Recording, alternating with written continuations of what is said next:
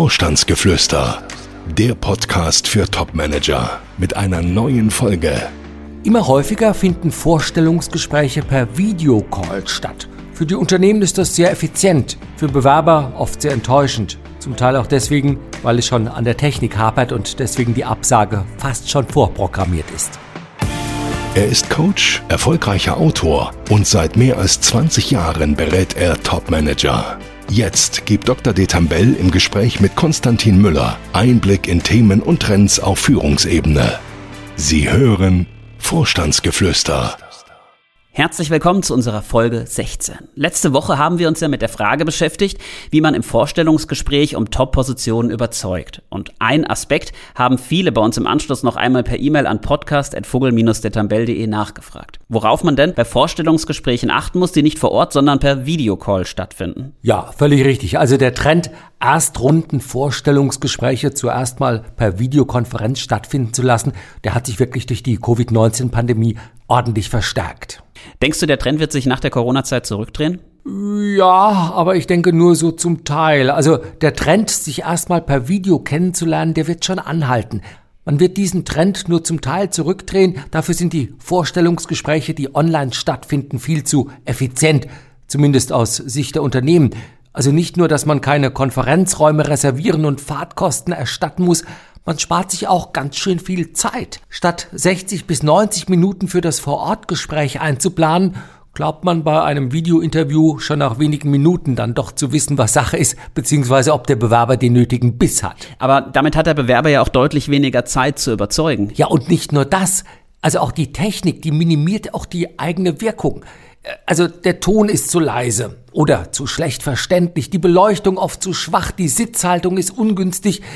Im Grunde ist es fast egal, was der Bewerber inhaltlich von sich gibt. Die Absage ist oft schon deswegen vorprogrammiert, weil es einfach an der Technik hapert. Und deswegen sollte man dafür sorgen, dass man nicht nur in Vorstellungsgesprächen, die persönlich vor Ort stattfinden, sondern eben auch in diesen digitalen Vorstellungsgesprächen einen wirklich nachhaltig positiven Eindruck hinterlässt. Gut, ein unscharfes Bild ist sicherlich nicht geeignet, um sich als jemand zu präsentieren, der Biss hat, wobei die Webcams ja auch immer besser werden. Die werden besser, die integrierten Webcams der neuen Generation, ja, die leisten schon ordentlich was, aber man muss auch da sehen, also eine externe Webcam, die man extra nochmal anschließt, die liefert nach wie vor die besseren Ergebnisse. Und es lohnt sich da wirklich, denke ich, auf den gängigen Online-Plattformen, also nach externen Full HDs oder Streaming-Webcams zu suchen. Was kostet sowas? Das geht ab 60 Euro los und da findet sich dann schon eine Menge an Produkten, die eine erheblich verbesserte Bildqualität liefern und nebenbei auch sehr einfach über den USB-Anschluss zu installieren sind. Und dann kommt es natürlich auch darauf an, diese perfekt zu positionieren. Also Faustregel, Kamera auf Augenhöhe, weder von oben herab noch unvorteilhaft von unten nach oben. Also wenn man so von unten nach oben kommt, dann wird das Doppelkinn, selbst wenn man keines hat, noch mal größer. Und wenn man so von oben kommt, naja, also bei mir ist es dann meistens so die, ähm, ja, wie soll ich mal sagen, dann stellt man fest, oben sind relativ wenig Haare und die Stirn wird größer, als sie ist. Also das ist nicht besonders vorteilhaft. Und wichtig ist natürlich auch, nicht zu nahe vor der Kamera zu sitzen, aber natürlich auch nicht zu weit entfernt. Also auch hier vielleicht so daumenregelmäßig. Der Kopf sollte sich im oberen Drittel des Bildes befinden. Die Bildunterkante, naja, die könnte da aufhören, wo auch so Mitte der Krawatte, sag ich mal, ja. Ja, was mir auch immer wieder auffällt, solche Videocalls sind ja oft echte Schattenspiele. Also ja. ziemlich dunkel. Genau das ist es. Und ich meine, das ist völlig klar. Also ein charismatischer Auftritt ohne Ausstrahlung oder Anstrahlung in diesem Fall, die ist fast unmöglich. Also eine gute Ausleuchtung, so will ich es mal sagen, vor allem des Gesichts, die ist deswegen wichtig, um sich wirklich bestmöglich in Szene zu setzen. Die eigene Decken- oder Schreibtischbeleuchtung, die liefert da in den wenigsten Fällen wirklich gute Ergebnisse. Was wäre denn deine Empfehlung für eine perfekte Beleuchtung? Na, auch da einfach auf den Online-Plattformen mal zu schauen, was es da so gibt. Es gibt mittlerweile ganz gute höhenverstellbare LED-Beleuchtungskörper mit Stativ, wie das dann so heißt. Also praktisch gesagt, wenn man mal LED-Videolicht eingibt, dann findet man da doch jede Menge auch hier so bei 50, 60 Euro geht's los und neben einer einfachen Handhabung lässt sich das Stativ ja auch wirklich sehr flexibel dann in allen Räumlichkeiten einsetzen. Und wie baut man die Lampe am besten auf? Wahrscheinlich direkt vor sich stellen? Ja, direkt von vorne, das ist zwar erstmal unangenehm, wenn man da so angestrahlt wird, aber wenn das Licht von der Seite kommt, dann erzeugt es eben doch sehr starke Kontraste und auch ein Problem. Ähm, Falten und Hautunreinheiten werden auf einmal äh, ja sichtbarer, als man das eigentlich möchte. Also auch hier Lichtquelle schräg oberhalb des Bildschirms positionieren, ähm, sodass sowohl ein Schatten vom Bildschirm als auch störende Gesichtsschattierung wirklich ausgeschlossen werden können. Was ist eigentlich mit Brillenträgern? Ich stelle ja immer wieder fest, dass es in der Brille oft spiegelt. Hast du da auch einen guten Tipp? Naja, da hilft nur das Licht dann eben vielleicht doch nicht ganz frontal, sondern so leicht versetzt zu setzen. Denn klar, eine Spiegelung, die einem selber ja auch oft auffällt, wenn man sich dann das Bild anschaut, die fällt auch dem anderen auf und die stört einfach.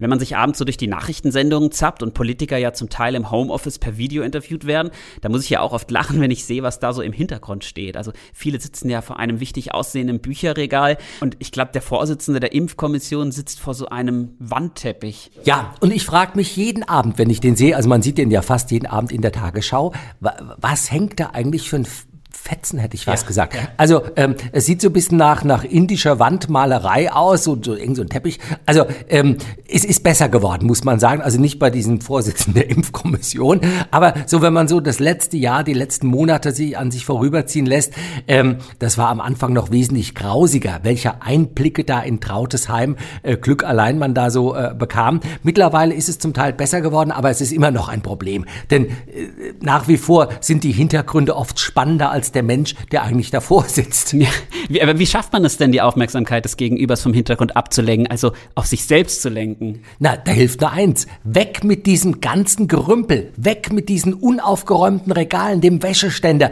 dem Ordner mit den offenen Rechnungen aus dem Jahre 2014. All das hat da nichts zu suchen.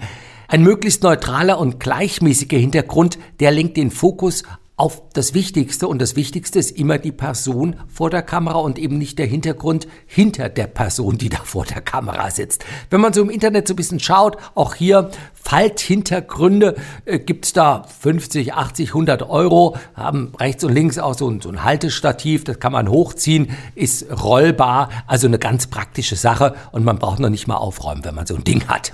Oh ja, das finde ich ja auch ganz praktisch. Also statt aufzuräumen, einfach Falthintergrund davor. Aber mittlerweile gibt es ja auch die Möglichkeit, einen guten virtuellen Hintergrund zu zaubern. Ja, ähm, moderne Kameratechnik macht das möglich funktioniert in der Regel sehr, sehr gut. Also da kann man die verschiedensten Motive dann da einbauen lassen und es fällt auch kaum auf. Also ab und zu sieht man das, wenn sich jemand sehr, sehr schnell bewegt, dann rechnet die Kamera oder die Technik da nicht so ganz das alles eins zu eins gut um. Aber normalerweise fällt das keinem auf. Also auch eine gute Idee, in der Tat, ja. Also Interview dann vor dem Meer führen. Strand. Das, was man zeigen möchte. Also auch hier wieder würde ich natürlich auch sagen, also nicht zu interessant der Hintergrund. Was mir auch bei den Politikern auffällt, die ich eben so erwähnt habe, die aus dem Homeoffice interviewt werden, ist deren Kleidung. Da hat man ja oft den Eindruck, denen hat keiner gesagt, dass das Interview vor einem Millionenpublikum ausgestrahlt wird.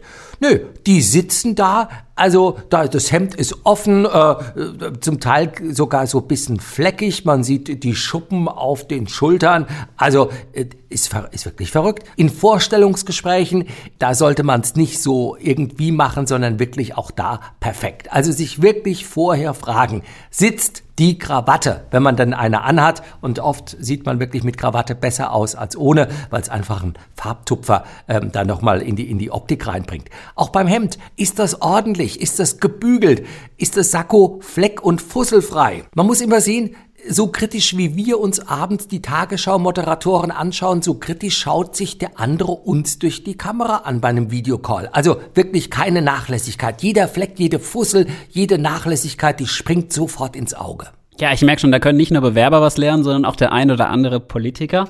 Aber ein echtes Problem finde ich ja auch meistens den Ton. Wenn man den anderen schlecht versteht, nervt mich das ja ehrlich gesagt fast noch mehr als ein schlechtes Bild. Ja, und ähm, es liegt ja nicht nur am, am Mikrofon, es liegt an, ich, ich weiß gar nicht, an, an vielen, vielen Dingen. Also man ist zu weit weg oder man ist zu nah dran oder es raschelt und da kruschelt da irgendwas rum. Das ist alles ganz schrecklich. Ähm, nein, auch da vielleicht zu schauen, dass man ein externes Mikrofon nochmal an den Laptop oder an den PC einfach anschließt, ähm, die bringen deutlich mehr Qualität auch rüber. Es gibt auch so ansteckbare Mikrofone, ähm, ähnlich wie das im Fernsehen ist, aber auch da ähm, ruckzuck, da, da, da ja, raschelt dann was oder man schlägt da mal drauf, dann fällt der andere vom Hocker. Also vielleicht so ein Standmikrofon, was man gar nicht sichtbar äh, zwischen den ähm, PC-Monitor und sich selbst positioniert, könnte wirklich die beste Wirkung geben. Was hältst du denn von Headsets? Man sieht einfach bescheuert damit aus, finde ich. Also das ist vielleicht ganz praktisch, dann hat man die da so, aber der eine Bügel, der, der, der hängt dann immer da so vor dem Mund und ähm, ach, also ich weiß nicht, das, es mag praktisch sein, aber ähm, wenn man den anderen nicht sieht, glaube ich, ist das ganz okay. Also ich telefoniere auch oft bei längeren Telefonaten mit Headsets, aber ohne Kamera dann. Aber naja, so richtig begeistert bin ich von nicht. Also ich auch hier vielleicht eher der Tipp wirklich im Internet, sich ein Mikrofon zu kaufen, ein Standmikrofon, was man auf den Tisch stellt ab 40 Euro ist man dabei. Ich habe ja immer den Eindruck, dass ich in Gesprächen, die per Video stattfinden, lange nicht so gut rüberkommen wie in einem Gespräch direkt vor Ort. Ja, da ist durchaus was dran. Und das geht nicht nur dir alleine so.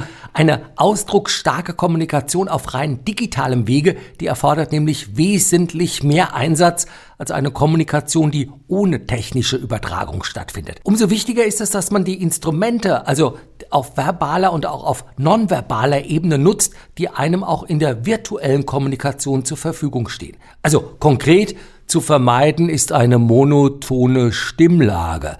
Es lohnt sich auch, ja, in einem angemessenen Maß natürlich mit der Modulation, mit dem Sprechtempo, der Lautstärke, aber auch mit der Pausensetzung in den Sätzen zu spielen. Also jemand, der einfach alles runterleiert, gleichförmig nochmal.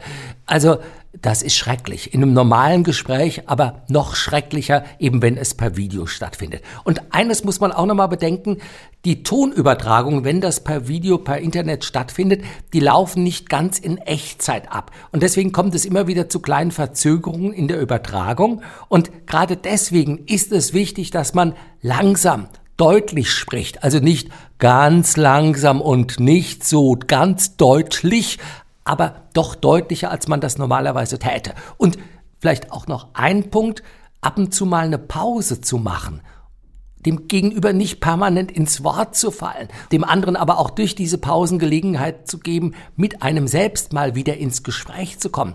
Ganz entscheidend. Was kann man denn machen, wenn man in einer der Gegenden Deutschlands wohnt, in denen es noch etwas mit der nötigen Bandbreite hapert? Immobilien Scout 24. Nein, natürlich ein kleiner schlechter Gag an dieser Stelle.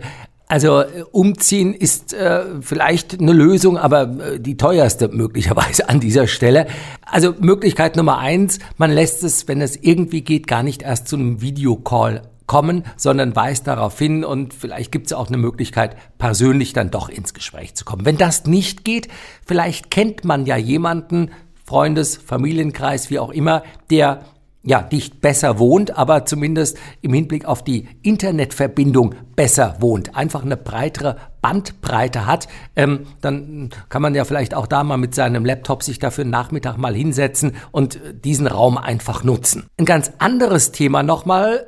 Oft kann man auch dafür sorgen, dass die eigene Bandbreite, die eigene Übertragungsqualität besser wird, indem man in dieser Zeit, in der man einen wichtigen Videocall führt, die anderen Familienmitglieder einfach bittet, ähm, ja, vielleicht nicht gerade die HD, 4K etc. Äh, Filme zu streamen oder, oder sonstige Dinge zu machen, denn ähm, klar, man hat einen Internetanschluss und alle Familienmitglieder greifen drauf zu und dann wird eben die Bandbreite, die ist, ähm, auf einmal zu vielen kleinen Rinnsalen. Ja, und man möchte auch den Familienmitgliedern einen ungestörten Filmgenuss bescheren. Unbedingt, denn die wollen ja auch weiterhin Netflix oder was sonst auch schauen und eben nicht auf einmal eine gestörte Bildqualität haben.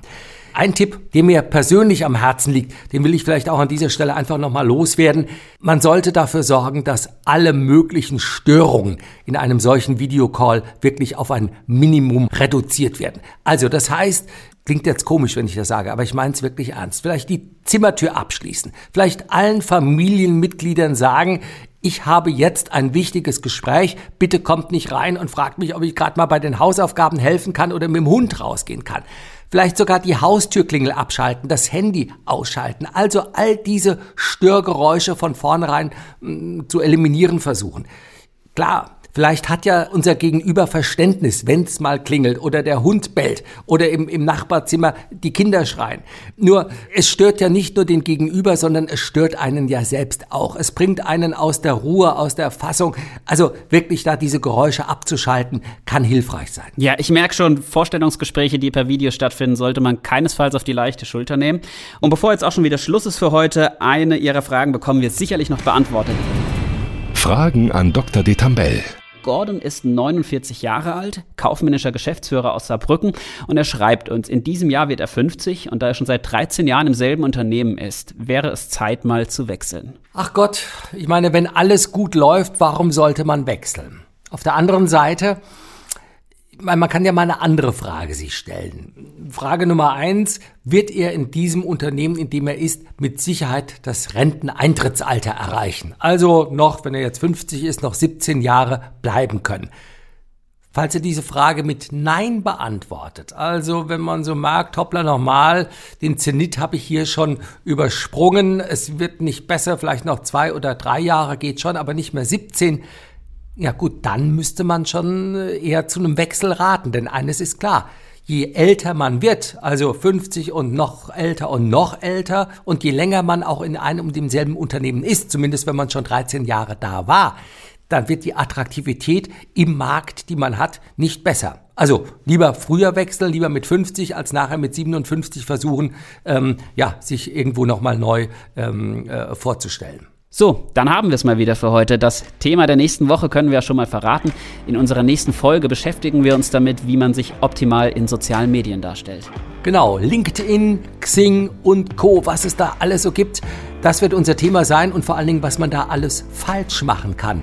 Denn da kann man wirklich jede Menge falsch machen. Ja, vielen Dank, Daniel, und bis nächste Woche. Ich freue mich auch auf nächste Woche und bis dahin der Wunsch natürlich an alle, die uns zuhören, bleiben Sie reich an Erfolgen. Gibt es Fragen, die Dr. Detambell Ihnen beantworten kann?